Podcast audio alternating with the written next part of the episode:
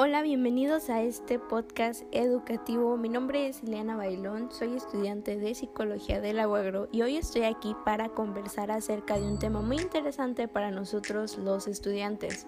Así que ponte cómodo, trae tu botana favorita y comencemos con esto.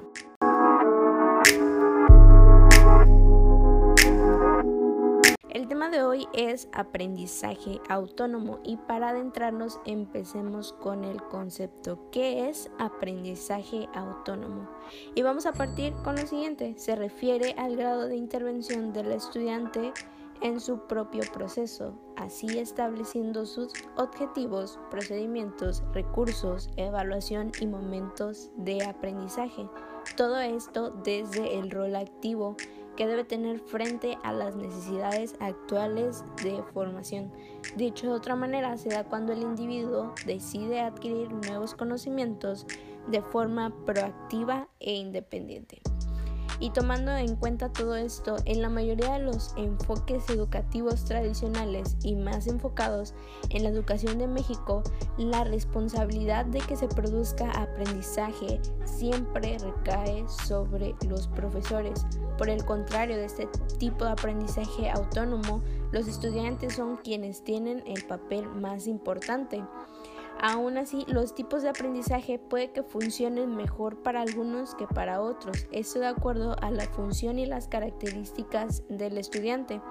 Pero en el aprendizaje autónomo es diferente, ya que este es personalizado según las habilidades y capacidades del individuo, ya que el individuo elegirá qué herramientas usar para construir su propio aprendizaje. También es necesario tomar en cuenta la inteligencia, la confianza, la responsabilidad personal, la curiosidad y la capacidad de automotivación. Esto para conseguir un mejor resultado en el aprendizaje autónomo. Y como dato importante, el primer autor en hablar de aprendizaje autónomo fue Henry Holdeck en 1981. Y citando lo siguiente, para Henry lo más importante para que pudiera darse un proceso de este tipo es la toma de responsabilidad por parte del estudiante de aquello que quiere trabajar, ya sean habilidades o actitudes. Y partiendo de esto, ¿cómo podemos comenzar el aprendizaje autónomo. Y aquí te van algunas estrategias que puedes comenzar a realizar. Y la primera es crea un plan de acción independiente para los aprendizajes que se deseen alcanzar. alcanzar.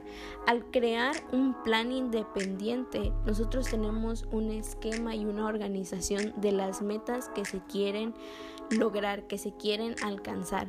El siguiente es crea metas claras y específicas y este va conectado con el primer punto. Al tener metas claras y específicas tenemos una mejor visualización de lo que queremos aprender y cómo queremos llegar a esas metas y que sean claras y específicas. Y el siguiente es céntrate en el proceso de aprendizaje, no solo en los resultados. Y muchas veces nos podemos desesperar en solo querer obtener y llegar a esa meta.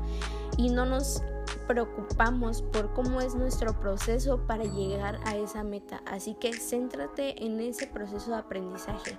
Busca información, métete a, cursos, busca información en YouTube, busca cursos en línea, busca foros y haz muchas preguntas. Crea esos procesos de aprendizajes para llegar a tu meta.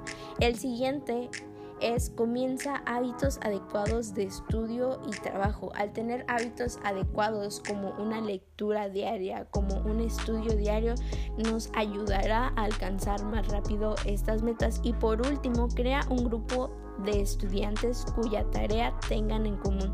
Al tener personas que tengan objetivos en común, metas en común, nos ayudará y nos enriquecerá, enriquecerá en nuestra información.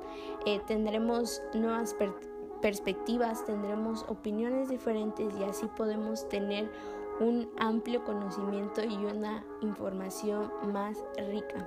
Y como estudiantes, nuestra responsabilidad es ser parte activa de nuestro aprendizaje con comenzando a construirlo nosotros desde la experiencia y herramientas externas del aula de clase.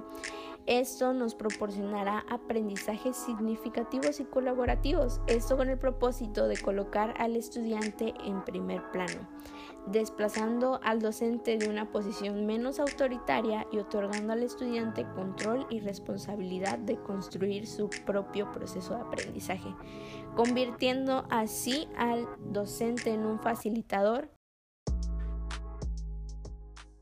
con eso te quiero decir, comencemos a construir nuestros propios aprendizajes tomando el control de nuestros procesos. Y esto ha sido el tema de hoy. Espero que hayas disfrutado de este tiempo y ha sido un gusto acompañarte. Nos vemos pronto.